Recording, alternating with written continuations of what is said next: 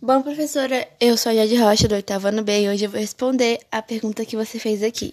Um, pra todo mundo, eu conversei aqui com todo mundo da minha família e nós chegamos a uma resposta que foi quando a gente fez uma fogueira só para nós mesmos lá fora e ficamos lá conversando.